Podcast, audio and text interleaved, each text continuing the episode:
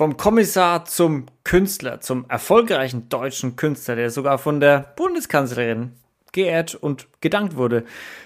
Um wen geht's? Um Michael Nolde oder Mino. Was ist ihm passiert? Er war sehr lange Kommissar, er ist auch immer noch Kommissar, aber mittlerweile hat er auch die Kunst für sich wiederentdeckt. Denn als Teenager und als Kind war er schon künstlerisch sehr begabt, auch sein Vater hat ihn das sehr gefördert, aber was ist passiert, dass er das vergessen hat? Was waren die Dinge, wieso er auf einmal doch in dieses Hamsterrad gekommen ist und dann diese drei krassen Rückschläge hatte, über die wir viel reden und die viel Resilienz von ihm auch gefordert haben, auch körperliche Rückschläge und die ihm dann wieder zur Kunst hingebracht haben. Also freut euch auf viel Resilienz, auf viel Motivations- und Inspirationstalk. Michael ist eine wahre Inspiration, der mit Biss rangeht, ja, bei dem man die Arschbacken zusammenzwicken muss und auch mal, wo es auch mal anstrengend wird und auch mal anstrengend werden muss. Und freut euch auf das und ganz viel Inspiration und noch, und noch ganz viel mehr. Viel Spaß bei der Folge.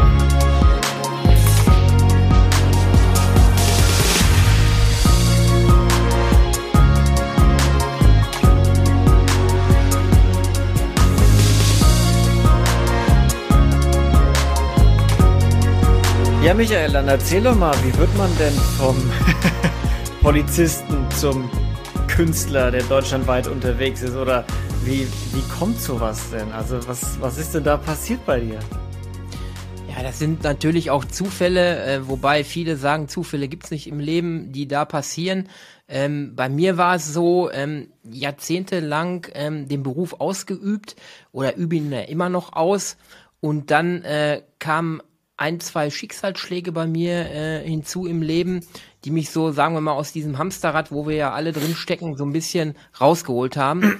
Ich war da über längere Zeit dann auch äh, krankgeschrieben. Ich hatte einen schweren Rennradunfall, konnte mich nicht bewegen, meine Klavikur war gebrochen, ich hatte verschiedene Brüche und war, wie gesagt, so 2017, 18 ähm, mal zu Hause gebunden. Bin sehr aktiver Mensch und ähm, habe mich dann zurückgeworfen gefühlt in diese Ruhe, in diese Stille, auch bewegungsmäßig. Ich konnte mich ja kaum bewegen und bin dann zurückgegangen, habe mich erinnert, was hat dich denn in deiner Jugend äh, glücklich gemacht? Und das war die Malerei. Mhm. Und da bin ich auch sehr rangeführt worden, vor meinem Elternhaus, vor meinem Vater speziell. Und da bin ich so zurückgeworfen geworden und habe den Faden wieder aufgenommen. Also während du dich quasi nicht bewegen konntest, hast du das Einzige gemacht, was du machen konntest, malen. Ja, ich sag mal, ich, man muss sich das wirklich vorstellen. Ein Arm war sehr lidiert. Ich habe dann erstmal angefangen ähm, nachzuschauen, ob ich noch mal eine Staffelei hatte. Die hatte ich auch noch, so ein paar alte Keilraben auch noch. Ich konnte jetzt keinen Sport machen und ich musste irgendwo ähm, ja aktiv sein irgendwie und habe mich dann erstmal wieder mit Kunst beschäftigt mhm. und bin dann über Unwege äh, zu einer ganz besonderen Kunstart gestoßen und das ist die Tape Art. Ähm, die Tape Art, ähm, für Leute, die das noch nie gehört haben, die ist gerade im Berliner Raum sehr, sehr vertreten. Die Tape Art wird mit Klebebändern ähm, gemacht. Und zwar, ähm, wenn man so klassische Gafferbänder nennt man mhm. die, das sind so Klebebänder, damit kann man auch Kunst machen. Und das fand ich sehr, sehr spannend, weil ich nur die reine Kunst kannte, vom Malerischen her, mit Öl, mit Acryl, Zeichnen sehr viel, was ich sehr gut konnte. Und jetzt hatte ich ein neues Medium und das hat mich getriggert. Und dann habe ich mich da in dieser Zeit hineinbegeben und dann, ja, dann passierte das, was jetzt passiert ist. Aber lass uns nochmal auf den Anfang gehen. Was ist denn passiert? Und damit meine ich jetzt nicht, was dir, da reden wir vielleicht später nochmal drüber, mit deinem Radunfall und so. Aber was ist denn passiert, dass du die Kunst überhaupt am Anfang aufgegeben hast? Wenn du dafür als Kind schon so ein Fable hattest? Ja, ich glaube, ähm, es ist das Leben passiert, ne? Zwischendurch mhm. passiert mal das Leben. Und äh, es ist so gewesen, ich habe bis 18 äh, sehr viel Sport auch im Verein gemacht. Das ist dann durch den Beruf als Beamter im Wechselschicht, die ich dann anfänglich die ersten 20 Jahre auch hatte, auch weniger geworden. Die Kunst ist nach hinten getreten. Ähm, es kam Familie hinzu, es kam Hauskauf hinzu, es kommen dann andere Dinge hinzu. Ich bin in die Marathonszene sehr abgestiegen, was sehr zeitintensiv ist. Zwei solche Hobbys aufrechtzuerhalten auf einem gewissen Niveau ist sehr schwer. Ich bin dann sehr erfolgreich im Marathon unterwegs gewesen, alle deutschen Marathons gelaufen, Ausland auch. Und dann habe ich mich so mehr in die Sportszene neben meinem Beruf hineinbegeben und ähm, das Künstlerische war aber immer da. Ich habe es aber auch, muss ich sagen, unterschätzt. Weil ich bin ja mit dieser Gabe oder mit diesem Talent geboren worden. Mein Vater hat das ja noch gefördert. Und ich dachte, das ist normal, dass Menschen so gut zeichnen können, dass Menschen so gut malen können. Ich dachte, das ist einfach normal. Okay, da hast du mich wahrscheinlich noch nie malen sehen, ne? Ja, die, äh, äh, viele um mich herum haben natürlich immer gestaunt, wenn ich was gemacht hatte, schon in der Schule. Und ich war schon so ein Unikum immer. Aber für mich war das ja, ich kannte das ja nicht anders. Ich konnte das, ich dachte, andere können das auch. Bis ich dann Jahrzehnte später wieder drauf gekommen bin, als mir die Menschen gespiegelt haben, Mensch, du hast so ein Talent, wo ist das die 30 Jahre denn geblieben? Mhm. Und ähm, das bricht dann irgendwann raus. Wir alle haben Talente. Der eine ist künstlerisch, der eine ist musisch, der andere ist sportlich. Und ich glaube, man kann gegen seine innere Gabe und Talente nicht gegen ankämpfen. Ich glaube, die stecken in uns drin mhm. und irgendwann brechen die aus einem heraus. Da kann man nichts gegen machen. Und sowas bei mir auch. Das ist wie ein Vulkan dann 2017 rausgebrochen und danach war kein Halten mehr. Ja, schade, dass es so spät war, oder? Also wie alt warst du da, als, du, als es wieder rausgebrochen ist? Ja, ich glaube jetzt, wenn ich zurückdenke, ich bin jetzt vier, fünf Jahre auf dem Markt, ähm, ja, so 48, ne? Ähm, was heißt schade? Man weiß nicht, was wäre gewesen, wenn es vor 20, 30 Jahren rausgebrochen wäre. Ähm, es ist dazwischendurch Leben passiert und ich habe in diesem Leben ja Erfahrung gemacht und vielleicht musste ich genau an diesen Punkt kommen, um das, diese Erfahrung zu haben, um das jetzt, was mir passiert ist, auch erleben zu dürfen. Ich glaube immer, dass irgendwas im Leben Sinn hat und dass ja. wir das erst nachher verstehen, was vorher sein musste. Genauso wie man jetzt sagen kann, du hattest nicht umsonst diesen Rennradunfall, weil du solltest aus diesem Hamsterrad rausgerissen werden. Das war dieser Sinn dieses Rennradunfalls, dich wieder zurückzuführen in die Kunstbranche, in deine Gabe, in dein Talent hinein. Hm. Ja, ich finde es immer erstaunlich, weil durch den Podcast bin ich mit vielen Menschen in Kontakt, die auch sowas ähnliches erlebt haben, das nach dem gleichen Schema so passiert, so sind in einem Hamsterrad, machen dann so Art 9 to 5 Bürojob und dann passiert irgendein Knall. Irgendwas passiert und sie werden komplett aus dem Leben gerissen, sei es irgendjemand stirbt oder irgendeine Diagnose, irgendein Unfall oder sowas zum Beispiel. Und auf einmal, bam, das Leben ist komplett anders. Das Leben ist furchtbar in dem Moment aber wenn man sie irgendwie nach einem Jahr, nach fünf Jahren, nach zehn Jahren fragt, ja, meistens war das dann der Turning Point. Also meistens war das dann so dieses, ja, da ist mir erst bewusst geworden, was ich eigentlich im Leben für einen Auftrag habe. Und was ich davor alles an, an Zeit in Anführungsstrichen verschwendet habe. Du, du vertrittst jetzt die Meinung, es ist keine Verschwendung, man muss es seine Erfahrungen und sowas sammeln.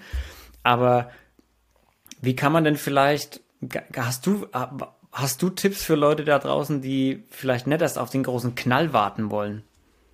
Ich sag mal, ähm, im Nachhinein, ich hatte ja davor schon äh, ein, zwei, drei äh, Raketeneinschläge gesundheitlich, okay. ähm, wo, ähm, da kommen wir ja vielleicht nochmal zu, die mich so weggerissen haben, aber wo wahrscheinlich mein Mindset und mein Geist noch nicht gesagt haben, nee, das reicht noch nicht, ich habe es noch nicht begriffen und dann hat das Universum noch mal einen nachgelegt.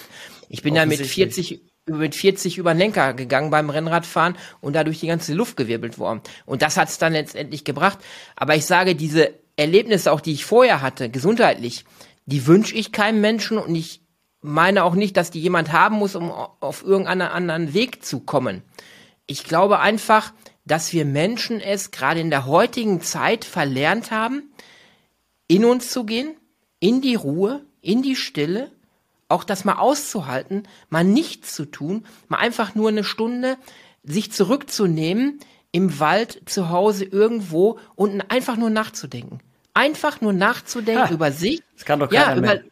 Nein, über sich, das ist ja das Problem. Über sich, über den Stand der Dinge in seinem Leben, wo er steht, ob er damit glücklich ist, ob er nicht damit glücklich ist, vielleicht ein paar Notizen zu machen und einfach mal nachzudenken. Die Welt dreht sich immer schneller. Digitalisierung ist das Stichwort. Und wir können da nicht mithalten als Menschen. Wir leben noch vom Geist her in der Steinzeit. Und sich jetzt mal zurückzunehmen, Gerade die Pandemie hat uns ja dazu gezwungen und auch das hatte Vorteile teilweise, dass Menschen auf sich zurückgeworfen wurden, die es aber gar nicht ausgehalten haben.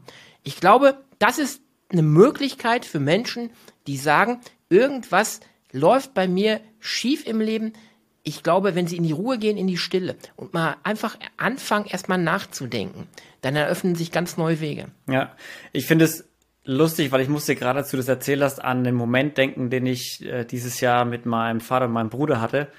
Wir haben nämlich so ein kleines Mini, Mini-Wäldchen bei uns auf dem Dorf.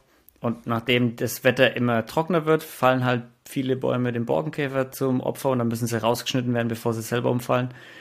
Und dann waren wir den ganzen Tag im Wald und haben gesägt und gehackt und getan. Das ist so eine anstrengende Arbeit.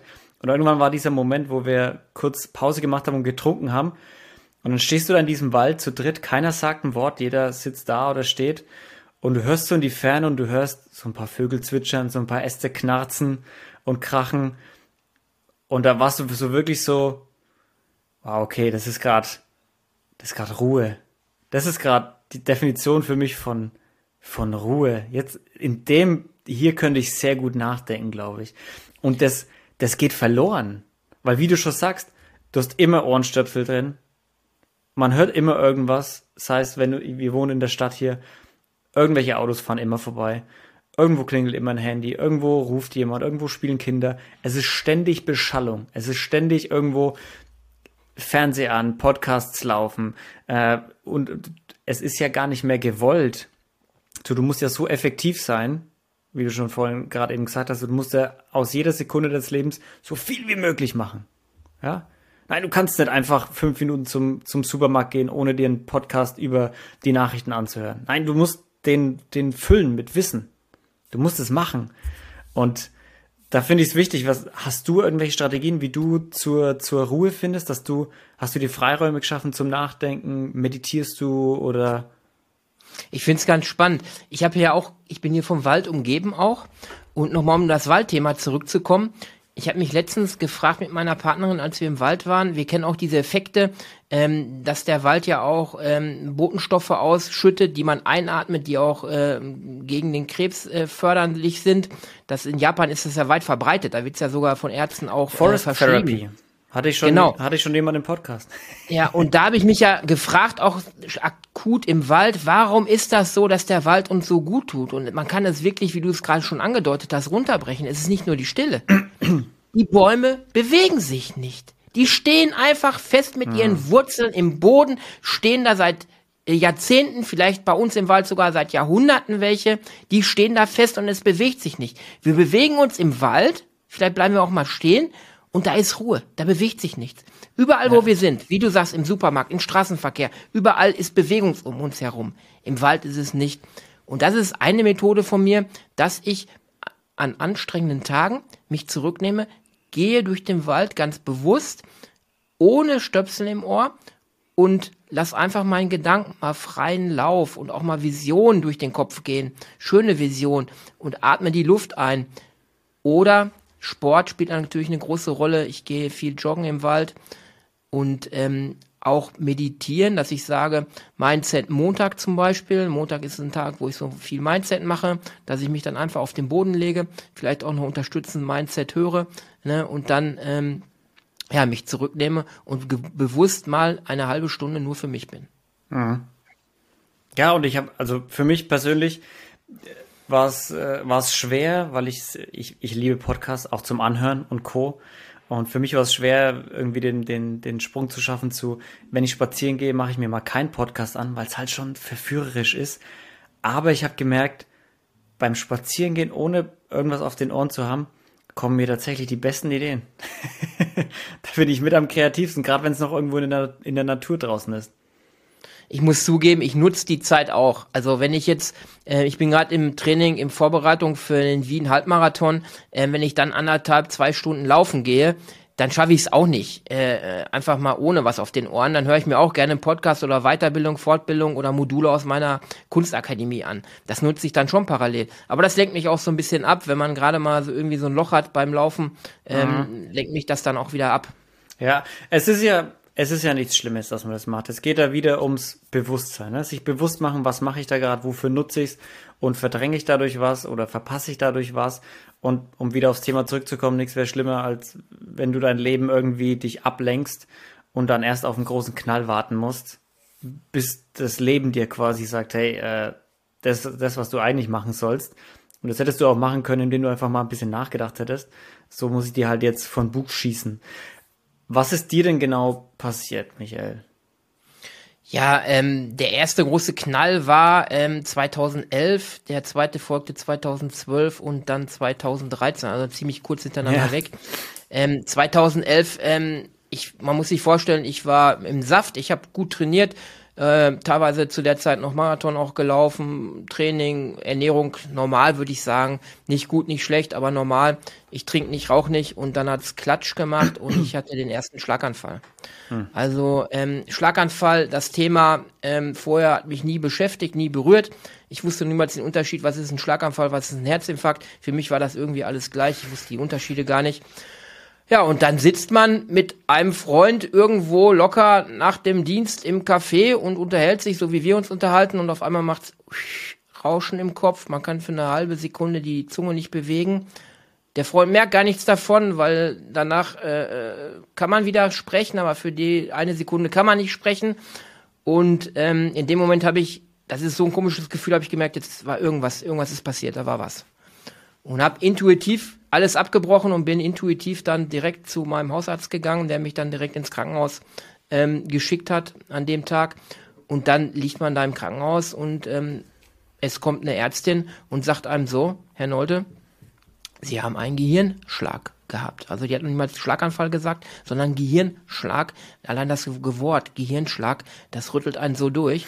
Und dann kam die Diagnose, ja, kam die Diagnose und dann werde, wurde ich sofort auf eine Stroke, so nennt man das, eine spezielle Abteilung ähm, ähm, gebracht und wurde dann beobachtet und hat mal mehrere Tests gemacht. Und das zog sich dann, ähm, nachdem ich Tabletten bekommen hatte, den ersten Schlaganfall eigentlich ganz gut überwunden hatte durch diese schnelle ärztliche Hilfe in 2012 weiter und dann hat's wieder gerappelt und dann war ich also an einem Morgen dann komplett halbseitig gelähmt, mhm. konnte nicht mehr sprechen ähm, die Notärzte mussten mich dann ins Krankenhaus einliefern und man muss sich das klassisch vorstellen. Man liegt da, kann nicht sprechen, kann sich nicht artikulieren. Was mir noch in Erinnerung ist, die äh, Ärztin sagte mir, schreiben Sie mal das Wort Banane auf und da kam nur Krackel, Krackel, Nane. Äh, Werde ich nie vergessen. Ähm, ja, und dann liegt man da und äh, um einen herum, der beste Freund ist dann am Weinen und die Leute sind alle aufgeregt und man liegt da, kann nichts machen. Man ist halbseitig gelähmt. Und da habe ich das erste Mal gemerkt, ups, in dir steckt so viel Kraft. Du bist so, ich kannte das Wort da noch nicht so genau, resilient. Habe mich danach mit Resilienz ganz viel beschäftigt. Und von da an habe ich gemerkt, überhaupt, was ich denn für ein Mensch bin. Und jetzt macht auch alles Sinn, warum ich Marathon gelaufen bin, weil auch da braucht man sehr viel Willenskraft. Und ich hatte diese Willenskraft auch da, wo ich so schwer gelähmt war. Ich habe dann binnen acht Wochen die Motorik wieder erlernt. Ich habe das Sprechen wieder erlernt. Man sieht es mir fast so nicht an, auch wenn ich was vielleicht kleine Sachen zurückbehalten habe. Die Ärzte haben nur gestaunt. Ich war dann in der Reha, mir das Leben zurückgekämpft. Ich werde nie vergessen, wie ich dann die ersten Schritte im Wald wieder gelaufen bin und das rechte Bein ist nur auf dem Boden aufgeklatscht, weil es keine runde Bewegung war. Das heißt, du hast dich wirklich von diesem, von diesem Hirnschlag und dieser halbseitigen Lähmung, die du hattest, wieder komplett zurückgegeben. Also ich kenne dich jetzt noch nicht persönlich, ich sehe dich ja nur in der Kamera. Und äh, hättest du mir das nicht gesagt, ich hätte es nicht gesehen. Also ja, rein vom Gesicht und von deinem Verhalten her sieht man es dir nicht an. Nein, da, man sieht es auch so in der Bewegung nichts an, bei mir nichts an. Ich laufe auch wieder, ich bin auch danach jetzt schon in den letzten Jahren auch mal wieder einen Halbmarathon gelaufen. Marathon mache ich jetzt nicht mehr. Aber ja, ich habe mich komplett zurückgekämpft weil ich wusste auch durch vorherige Sendungen, die ich gesehen habe auf Arte und überall, so Spartensendungen, dass das Gehirn plastisch ist und wenn man bestimmte Areale wieder trainiert, dass sich oben Vernetzungen wieder bilden in den Gehirnhälften und man auch Bewegung und alles äh, wieder zurücktrainieren kann. Und deshalb habe ich teilweise dann im Krankenhaus, die Ärzte haben immer gesagt, warum ist das Bett da leer, wo ist der Patient? Habe ich vor Geräten gesessen und habe teilweise bis zu sechs Stunden trainiert am Tag, weil ich wusste, desto schneller du sofort wieder trainierst, desto schneller kannst du es zurückholen. Du darfst ja. jetzt nicht ein halbes Jahr erst warten. Dann kommt es nicht wieder. Wenn jetzt, was würdest du Leuten raten, die vielleicht nicht so mit dieser Resilienz aufgewachsen sind, die vielleicht eher nicht so die Marathonläufer sind, wo du ja gesagt hast, du, ja, da, da muss man sich durchkämpfen, da muss man auch die letzten 10, 15 Kilometer mal einfach über den Kopf laufen und nicht über die Muskelkraft. Gibt es irgendwas, was du Leuten raten würdest, die vielleicht nicht so mit dieser Resilienz aufgewachsen sind, gerade in der aktuellen Zeit. Viele wachsen ja wohl und behütet auf ohne große Schwierigkeiten. Ne? Und die sind ja auch nicht gefeit ja. davor, dass sie mal so einen Rückschlag bekommen. Ich glaube, wir sind alle nicht gefeit. Das Leben funktioniert nicht nur äh, in, im Höhenflug. Wir alle werden immer Rückschläge bekommen. Die einen, wie gesagt, die sind resilienter. Das ist ja auch durch Emmy Werner äh, äh, äh, bewiesen worden, durch ihre Felduntersuchungen auch. Eine, andere Menschen sind es halt nicht. Ähm, aber was ich glaube, was uns so ein bisschen fehlt mittlerweile in der Gesellschaft, ist dieser Biss. Und ich glaube, andere Nationen gerade, die sind äh, bissiger, die sind ähm, ja, irgendwo motivierter, irgendwelche Ziele zu erreichen. Und ich glaube, das ist uns ein bisschen in den letzten 20, 30, 40 Jahren abgegangen.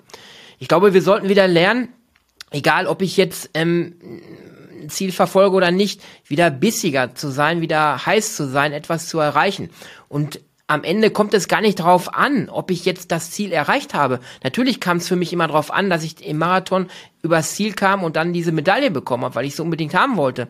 Aber ich glaube, wenn ich auch nicht angekommen wäre, aber ich hätte für mich gewusst, bei Kilometer 36 oder 35 oder 30, ich habe alles gegeben, ich habe alles aus mir rausgeholt, es ging halt nicht mehr, dann wäre das auch gut gewesen. Mhm. Das heißt, man sollte versuchen, alles aus sich rauszuholen und wenn man sagt, okay, dann habe ich mir auch nichts vorzuwerfen, ich habe alles gegeben und das hat halt für dies nicht gereicht, aber beim nächsten Mal reicht es vielleicht, weil ich habe daraus dies und das gelernt, weil auch aus Niederlagen kann man lernen und das wiederum ummünzen. Und es gibt, das ist keine Plattitüde oder ein doofer Spruch, immer zwei Seiten der Medaille. Und das zu sehen, warum habe ich jetzt diesen Rennradunfall mit diesen Brüchen im ersten Moment total schlimm, im zweiten Moment, Monate, Jahre später sage ich mir, dass diese Schmerzen, diese Brüche war genau der Schlüssel, um jetzt wieder als Künstler ähm, am Markt zu sein. Mhm. Ja, ich finde es, das passt auch genau zu meinem Mindset tatsächlich so dieses, es gibt immer zwei Seiten der Medaille und ich glaube, vor ein paar Jahren, als Corona anfing, haben wir alle das erlebt. Wir waren alle in der gleichen Situation und ich fand es in Anführungsstrichen jetzt im Nachhinein ein spannendes Experiment. Was passiert denn, wie reagieren denn die Leute, wenn du ihnen auf einmal alle Hobbys wegnimmst, das Rausgehen wegnimmst und quasi jede Art der Ablenkung auch so ein bisschen wegnimmst erstmal ähm, was passiert denn mit Leuten? Und ich war zum Beispiel der Typ, ich war, ich, ich war gerade im Ausland. Ja, ich habe gerade angefangen, Fuß zu fassen in einem neuen Land und auf einmal wird dir da der Boden unter den Füßen weggezogen. Du kannst nichts machen, kannst keine neuen Kontakte knüpfen, hast niemanden, den du kennst. Und für mich war das auch so, ja, okay, aber jetzt habe ich wirklich mal Zeit, ohne Störung, Dinge zu tun, die ich schon lang vor mir herschieb. Und für manche mag das nur die Steuermeldung gewesen sein, aber für mich war das zum Beispiel den Podcast hier anfangen. Und ja. jetzt sitze ich hier drei Jahre später, ne? Und denke mir, ja, geil, dass ich es gemacht habe. Gut, dass es so passiert ist. Gut, dass die, also natürlich nicht gut, dass Corona da war, aber gut, dass ich das Beste daraus gemacht habe. Vielleicht kann man es so äh, um, umformulieren, ne?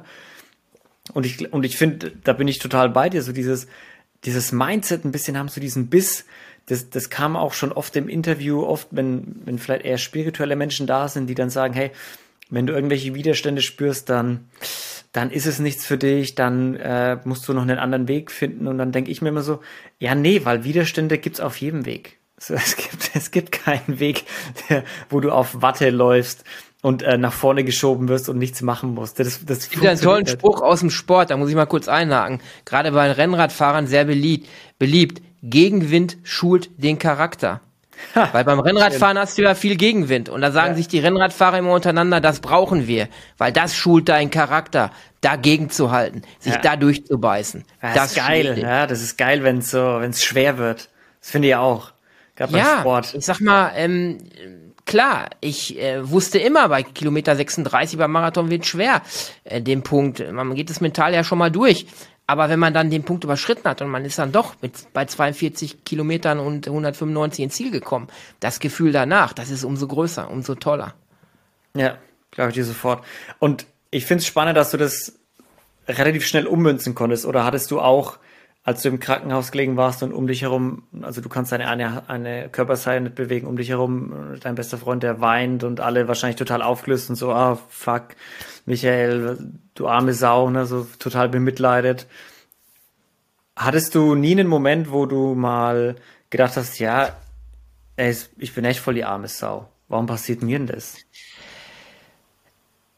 Ich muss nachdenken, ob ich diesen Moment hatte. Ähm, ich hatte so viele Momente vor diesem Erlebnis, wo ich gesagt habe, warum passiert dir jetzt dir das und äh, äh, das hast du doch nicht verdient und du hast doch keinem was Böses getan, warum muss dir das jetzt passieren? Das hatte ich oft vorher, aber in der Situation und danach hat sich mein Leben irgendwie geändert, auch die Sicht darauf und ähm, in dem Moment habe ich nur gedacht, äh, du musst dich jetzt zusammenreißen, du musst dich zurückkämpfen, du musst um deinen Job auch kämpfen. Ich durfte auch nicht zurückbehalten, ich wollte ja weiter im Beruf auch arbeiten. Mhm. Und das war mein oberstes Ziel. Du musst dich und deinen Körper wiederherstellen.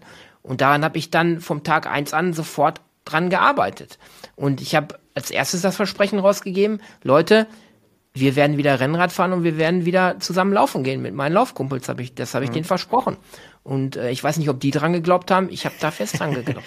Ich habe fest dran geglaubt. War dein, war dein Job eigentlich der Auslöser dafür? Oder was war der Auslöser? Gibt es einen Auslöser dafür oder ist das angeboren? Keine Ahnung. Ja, bei Mara, äh, beim Schlaganfall ähm, gibt es verschiedene Ansatzpunkte, die da so diskutiert werden. Ne? Ähm, zum einen, was aber nicht eindeutig bewiesen ist, ist es Stress soll ein Auslöser sein, weil mit Stress geht einher Bluthochdruck und später mhm. hat man bei mir festgestellt, dass ich vermutlich im Dienst äh, bis zu 180 äh, Bluthochdruck hatte. Ich habe das auch okay. teilweise gemerkt schon äh, im Gesicht, dann wenn es wurde es warm und rot an den Wangen. Aber dadurch, dass ich auch immer Sport gemacht habe äh, in der Zeit, habe ich das wahrscheinlich wieder mal schön runtergedrückt. Mhm. Dann gibt's verschiedene Risikopatienten. Übergewicht ist ein Risiko. Äh, V-Leiden, das ist so eine Bluter, äh, Bluterkrankung oder so ein Gen, was da im Blut ist. Ähm, das löst das auch teilweise aus. Es gibt so verschiedene Aspekte, aber die trafen alle bei mir nicht zu. Und letztendlich mhm. musste ich mir dann sagen lassen bei den Abschlussuntersuchungen, ähm, 33 Prozent bei den Patienten bekommt man es nicht raus. Wahrscheinlich mhm. bei mir noch Cholesterin auch, was vererbt ist, wo ich Tabletten noch nehmen muss. Ähm, das kann so ein Auslöser gewesen sein, also Blutfette. Ähm, man wird es nicht ja richtig herausbekommen. Ne? Aber ich habe auch gesagt, das ist mir jetzt passiert, 11, 12 und 13. Und dann habe ich auch den tollen Spruch mir adaptiert, ähm, man darf auch mal loslassen. Das heißt, ich erwähne das gar nicht mehr so oft in meinem Leben mit den Schlaganfällen, sondern sage, das war, das wird nicht wieder kommen, das liegt hinter dir. Und man darf auch mal loslassen. Ich kenne viele, die immer noch die Schlaganfälle hatten, in Selbsthilfegruppen sind und immer noch daran hängen, auch gedanklich. Und ich meine immer so, alles, was ich mir gedanklich durchspiele, hole ich mir dann auch im Leben. Und ich kann mir positive Gedanken machen oder negative Gedanken. Ja. Und danach habe ich mir ganz viele positive Gedanken gemacht und habe mir ganz tolle Netzwerke aufgebaut, die quasi von oben heruntergefallen sind. Aber ich glaube, es ist kein Zufall, sondern das, was ich ausgestrahlt habe danach, diese Kraft und diese Energie und dieses, ähm, ja auch in der Kunst, dieses Positive, ähm, dadurch habe ich bestimmte Menschen in mein Leben gezogen. Und das ist so spannend, was da so immer noch heute passiert. Ich war erst gestern bei, habe ich vorher abgesagt, beim Interview mit einer ganz bekannten Persönlichkeit. Das ist so spannend, was mir da passiert. Ja, ja ich finde es auch, wenn man das nie loslässt, man identifiziert sich ja damit dann. So, ich genau. bin der, der den Schlaganfall hatte. Also ich bin, ich bin der, der sich äh, nach dem Schlaganfall, dem es am schlimmsten getroffen hat, oftmals so. Ne? Man, man redet sich das selber in diese Spirale rein und man kommt da nie mehr raus. Das kennen wir alle von kleineren Dingen, ne? Wenn man, wenn man sich sagt, ja, ich bin halt einfach der, der Naschen nicht widerstehen kann. Äh, um es mal auf so was ganz Einfaches zu brechen. Das kann man sich schon einreden, aber dann bist du es halt auch. Ne? Genau, und das ist aber der Unterschied. Man ist es ja nicht. Eben. Ich bin ja nicht der Typ, der äh, ich, hab, ich bin einer gewesen, der einen Schlaganfall erlebt hat, aber ich bin nicht dieser Schlaganfall oder dieser Schlaganfall-Typ oder ich will mich auch nicht so bezeichnen. Das ist eine Episode auf meinem Weg. Und ich habe mich ziemlich früh mit jemandem unterhalten, von dem ich gehört hatte, der auch zu dieser Zeit zehn Jahre zurück einen hatte und habe mich mit dem unterhalten. Ich habe gesagt, wie war das danach? Ist danach noch was aufgetreten? Er sagte, danach war nichts mehr. Ich lebe seit zehn Jahren, es ist nichts mehr gewesen. Und ich habe gesagt, mhm. genau so gehst du damit um. Das war einmal, das liegt hinter dir und zukünftig passiert es nicht mehr. Punkt aus. Ja. Das lege ich jetzt für mich fest. Punkt aus. Sehr gut. und wie gehst du, du bist ja jetzt ähm, so quasi ein wenig auf dem Sprung, glaube ich, hast du gemeint auch, ne? Vom, vom Polizisten und Kunst, du machst es ja noch alles beide gleichzeitig. Was ist so der Plan?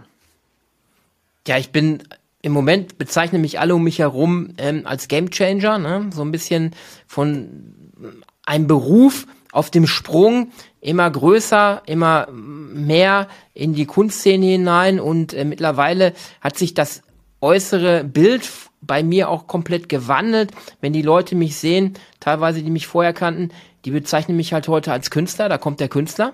Mhm. Ähm, und vorher war ich vielleicht der Polizist, der Kommissariat, äh, Kommissar. Ähm, und jetzt sehen die mich, die sehen ganz anderen Menschen in mir weil die auch völlig überrascht waren, die das äh, mich teilweise 20, 30 Jahre lang kennen und von diesem Talent gar nichts mitbekommen haben, dass ich das habe. Die dann bei der ersten Ausstellung, bei der ersten Vernissage völlig überrascht waren. Die Bilder hast du gemacht, Was, das die Bilder ist von hast dir? du gemalt. Genau, so war das wirklich. Also die Reaktionen waren wirklich so, dass die gesagt haben, das gibt's ja gar nicht, dass du sowas machst. Wir kannten dich ja nur äh, äh, im Sport und als Polizist oder als Kriminalist, aber wir kannten ja diese Seite gar nicht von dir. Wo kommt das denn her? Das ist ja, ja. unglaublich, was du da machst. Und die Leute waren fasziniert, das sind sie heute noch. Und ich überrasche sie auch immer wieder mit meinen Werken. und ähm, ja, es wandelt sich immer mehr und ich lasse es einfach laufen, weil man kann dagegen auch gar nichts ankämpfen. Es passiert einfach. Und ähm, so wie das passiert, sage ich, lass es passieren und wir werden sehen, was daraus wird. Ich liebe noch beide Seiten von mir. Auch äh, ich mache meinen Kommissarberuf auch sehr gerne. Ist auch eine Tätigkeit, wo ich eine Erfüllung drin gesehen habe. Und ähm, jetzt gibt's aber noch mal neue Seiten an mir. Und ich sage immer, Leonardo da Vinci, der hat mit über 70 oder über 80 war er sogar schon, hat noch Brücken konstruiert. Ja, wir sind nie zu alt dazu zu lernen. Nee. Unser Gehirn ist plastisch. Und ähm, warum soll ich ein Leben lang nur auf einen Beruf äh, äh herunter äh, qualifiziert werden. Ich bin nicht nur ähm, der Kriminalist, ich bin der Sportler, ich bin der Familienvater, ich bin der Freund, ich bin der Künstler. Ja. Und äh, wenn ich das Talent habe, ich habe gemerkt, wie ich mit meinem Talent, und das ist der Schlüssel, Menschen glücklich machen kann. Und das ist die richtige Freude für mich, wenn ich denen ein Kunstwerk gebe, was nur speziell für die gemacht ist. So eine Ten-Terms-Art, das ist eine spezielle Kunst von mir. Zehn Begriffe, ein Kunstwerk. Ich nehme zehn Begriffe von dir auf, packe das in Street Art, Graffiti und packe das in ein Kunstwerk rein. Und am Ende bist du überrascht. Ich packe da noch ein Easter Egg, eine versteckte Botschaft. Und ich habe jetzt letztens erst einer Familie dieses Kunstwerk gebracht und alle sprangen um dieses Kunstwerk herum und waren so aufgeregt und haben sich das angeguckt. Und das ist die Freude. Ich kann mit meinem Talent andere Menschen Glück bereiten. Und das ist das Tolle. Das glaube ich dir. Das erfüllt, oder? das in dem Moment erfüllt das. Da geht es dann nicht darum, wie teuer das Werk ist oder wie viel Zeit ich da reingeworfen habe, sondern da geht es darum, auch mit meinem eigenen Podcast Menschen an die Kunst heranzuführen und zu sagen, ey, Kunst ist für alle da und nicht nur für Akademiker. Wir alle haben irgendwo mit Kunst Berührungspunkte. Auch du. Entweder gefallen dir die Farben an einem Kunstwerk oder das Motiv oder ähm, es ist ähm, das Symbol, was da wiedergegeben ist. Ja, jeder hat einen Bezug zu Kunst. Und viele Leute werden von der Kunst, die bildungsarm sind, bildungsfern sind, werden davon weggehalten und haben auch Angst, in Museen zu gehen, haben Angst, in Galerien zu gehen. Und da habe ich ja gesagt, jetzt mache ich einen Podcast, lecker Kunst, leicht verständlich, ich mache jetzt mal Werbung für mich und führe die Leute quasi auditiv an die Hand und bringe sie dieser ganzen Kunstwelt näher, dass sie Begriffe verstehen, dass sie Ausstellungen verstehen, dass sie mal einen Künstler erklärt bekommen mit, mit einfachen Worten. Und das scheint auf fruchtbaren Boden zu treffen. ja, ich meine, Kunst wäre nicht so berühmt, wenn es nicht jeden ansprechen würde. Es, es spricht ja irgendwie, jeder, jeder interessiert sich ja für Kunst und jeder für andere Kunst. Also ich kann zum Beispiel mit abstrakter Kunst nicht wirklich viel anfangen, aber ich kann mich zum Beispiel vor ein Gemälde stellen, das einfach verdammt gut gemalt ist und bin total beeindruckt, bin total hin und weg, ja. Andere wiederum finden halt Graffitis total cool und äh, moderne, keine Ahnung, jeder mag irgendwas anderes. Jeder, jeden, jedem sein Auge gefällt irgendwas anderes. Deshalb, ja, Kunst interessiert uns halt alle. Und wir sind ja auch, ich, ich finde auch immer so Kunst oder wenn, wenn Künstler, begabte Künstler, was so ein Werk erschaffen, das ist auch so, das sind Leute so ehrfurchtsvoll auch davor. Ja, das ist so dieses, wenn Musiker so ganz berühmtes Stück spielt oder ähm, wenn Künstler irgendwas malt, wo die, die Welt hin und weg davon ist, das, oder was Großes schafft, das ist immer so, wow, wir sind da beeindruckt davon. Das ist, das, das dieses Talent, diese harte Arbeit, die da dahinter steckt, ja, das ist so, wow, da, deshalb, ja, Kunst und, und Künste, das, das braucht's halt einfach auch. Ja, das, das braucht die Gesellschaft. Ja, und vor allen Dingen, du sagst, du sprichst es an, wenn wir jetzt mal die alle, die diesen Podcast hören, bei sich selber zu Hause gucken. Wer hat denn Wände, wo nicht irgendeine Kunst hängt? Ob es jetzt ein, äh, ein Druck ist von Warhol, ob es irgendwo ein Bild ist von der Oma, ob es irgendwo irgendwo ist, was künstlerisches, bildnerisches immer an den Wänden. Das umgibt ja. uns halt. Das macht auch was mit uns. Und ähm, ich würde sogar die Wette eingehen, nachdem wir uns eine halbe Stunde zusammengesetzt haben, würdest du dich auch für abstrakte Kunst interessieren, weil ich würde dir die so spannend beibringen, was da drin steckt und dir das so erklären, dass du mit einem ganz anderen Blickwinkel da drauf guckst. Ja, Challenge accepted, Michael. Ja, können wir machen. Ich dir eine halbe Stunde und du wirst abstrakte Bilder ganz anders sehen, weil du dann erkennst mit den zwei Ansatzpunkten, die ich dir erkläre, zwei, drei Ansatzpunkte, wo du sagst, ja, jetzt verstehe ich, warum Rothko mit zwei Farben gearbeitet hat und was diese zwei Farben für eine Wechselwirkung mit dem Menschen eingehen in dem Moment und was er erreichen wollte. Michael, das machen wir. Ja. was ist dein, wenn, wenn du jetzt mal, wir bleiben mal bei der Kunst, wenn du jetzt mal so einen Ausblick machst, ich meine, du hast jetzt gesagt, du hast so seit 2017, 2018, sowas hast du, hast du gesagt, bist du richtig im Kunstgame. Was sind so, was ist deine Vision? Wo willst du hin? Ja, ich habe eine Vision, klar. Ich habe ja auch mittlerweile ein Team um mich herum, also Unterstützer, die von Anfang an dabei sind, haben gesagt, das ist so eine tolle Geschichte, so eine Heldenreise, die du da gehst, können wir mitgehen. Und ähm, wir haben eine Vision, die liegt, ähm, ich sag mal, auf der anderen Seite des Teiches. Da haben wir unseren äh, Punkt, den wir anvisieren. Ich darf die noch nicht ganz verraten, weil es ja unsere Vision ist. Ähm, wir sind aber auch nicht ganz so weit davon weg. Wir haben auch schon Kunstwerke oder ich habe Kunstwerke auch schon nach Amerika verkauft. Ähm, ja, die Vision ist, ähm, größer zu werden von der Kunst, immer mehr Einnahmen auch zu generieren, Menschen glücklich zu machen, Ausstellungen zu haben, wo wir uns mit Menschen vernetzen, wo wir uns treffen, ähm, wo ich über die Kunst sprechen kann, wo ich den Menschen auch die Kunst näher bringen kann, ob über meine Kunstwerke, über meinen Podcast, ähm, einfach mit denen auch in Diskussion zu treten.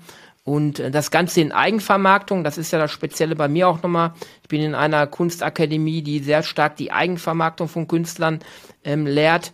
Und äh, da bin ich ziemlich erfolgreich auch in der Alumni-Gruppe unterwegs. Und das ist eine spannende Geschichte und das sind so die Visionen, die wir haben. Und wir sind auf einem sehr, sehr guten Weg. Wenn ich bedenke, 2017 rum habe ich das erste Tape-Art-Werk mal so über Instagram gepostet und die Reaktionen waren bombastisch und die Leute haben gesagt, gibt's da mehr von? Was ist das? Machst du mehr? Und dann habe ich angefangen, erst 2017 18 Kunstwerke zu machen.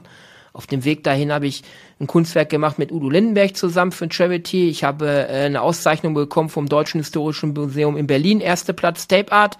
Ich habe äh, Glückwünsche von der Kanzlerin bekommen. Äh, mein hm. prämiertes Kunstwerk war beim Innenminister von Nordrhein-Westfalen, den habe ich persönlich kennengelernt.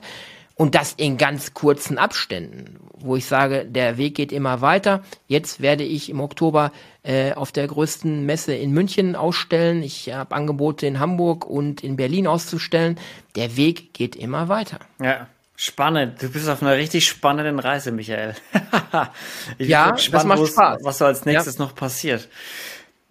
Bevor wir jetzt äh, zu deinen Shoutouts kommen, was sollten die Leute denn mal lesen? Hast du eine Buchempfehlung? Ja, ich habe ähm, zuletzt habe ich jetzt gelesen äh, von Titus Dittmann ein Buch. Ähm, Lernen muss nicht scheiße sein. Das ist ein äh, lustiger Titel, aber ein ganz tolles Buch auch, wo er so ein bisschen drauf eingeht, ähm, wie Kinder und Jugendliche auch gerade über Skateboardfahren äh, intrinsisch motiviert, ähm, äh, wie man die äh, motivieren kann auch. Das ist sehr gut. Das Buch beschreibt auch so ein bisschen seinen Lebensweg, seine Einstellung. Das fand ich sehr interessant. Ähm, aus dem künstlerischen Bereich gibt es so viele Bücher, ähm, da muss man immer gucken, für was man sich interessiert. Aber das letzte Buch, was ich gelesen habe, war wirklich von Titus Dittmann, Lernen muss nicht scheiße sein. Das kann ich auch empfehlen. Sehr gut. Michael, ich würde sagen, du haust jetzt nochmal ordentlich raus. Wo findet man dich? Wo kann man dich hören? Du hast deinen Podcast gerade schon erwähnt. Hau raus. Wo kann man dich sehen? Und dann rappen wir das Ding ab.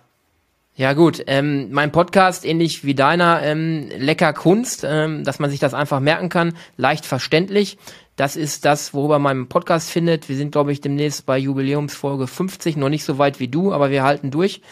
Ähm, darüber kann man ähm, dann alles über die Kunst erfahren. Wir führen die Leute wirklich ähm, auditiv ganz seicht an die Kunst heran, geben Ausstellungstipps, erklären denen verschiedene Kunstrichtungen. Wir haben Interviewgäste, ganz spannende ähm, Gehirnforscher. Dr. Hürter war bei uns im Interview schon zur Kunst. Ganz spannende Leute auch. Ja, und äh, meine Kunst selber, wer sich über Graffiti, Street Art, Tape Art ähm, informieren möchte, über www.mino, mino, M-I-N-O, art.de. Auf der Seite findet man also alles Videos, ähm, Beispiele meiner Kunst und da kann man auch mit mir in Kontakt treten. Ich liebe es sehr, wenn Leute mich anschreiben, Feedbacks geben oder auch mal nachfragen zu bestimmten Themen in der Kunst. Und ähm, wir nehmen das auch gerne auf in unserem Podcast und machen dann mal spezielle Folgen ähm, von Leuten, die Vorschläge machen. Sehr gut. Michael, vielen lieben Dank, dass du heute da warst und uns inspiriert hast, gerade im Hinblick auf Resilienz, ja, Widerstandsfähigkeit, zäh und Biss. Einfach mal auf die, auf die Arschbacken setzen, zusammenzwicken, sagt man bei uns immer, die Arschbacken zusammenzwicken und durchbeißen. Ne? Ich hoffe, es hat dir auch ein bisschen gefallen und Leute, vielen Dank, dass ihr wieder eingeschaltet und zugehört habt. Vergesst nicht, bleibt, lasst auf Spotify, Apple Podcast ein Like da, schaut auf inspiriernalles.com vorbei und wir hören uns nächste Woche wieder. Bis dahin, bleibt sauber, seid lieb zueinander. Tschüssi. Tschüss.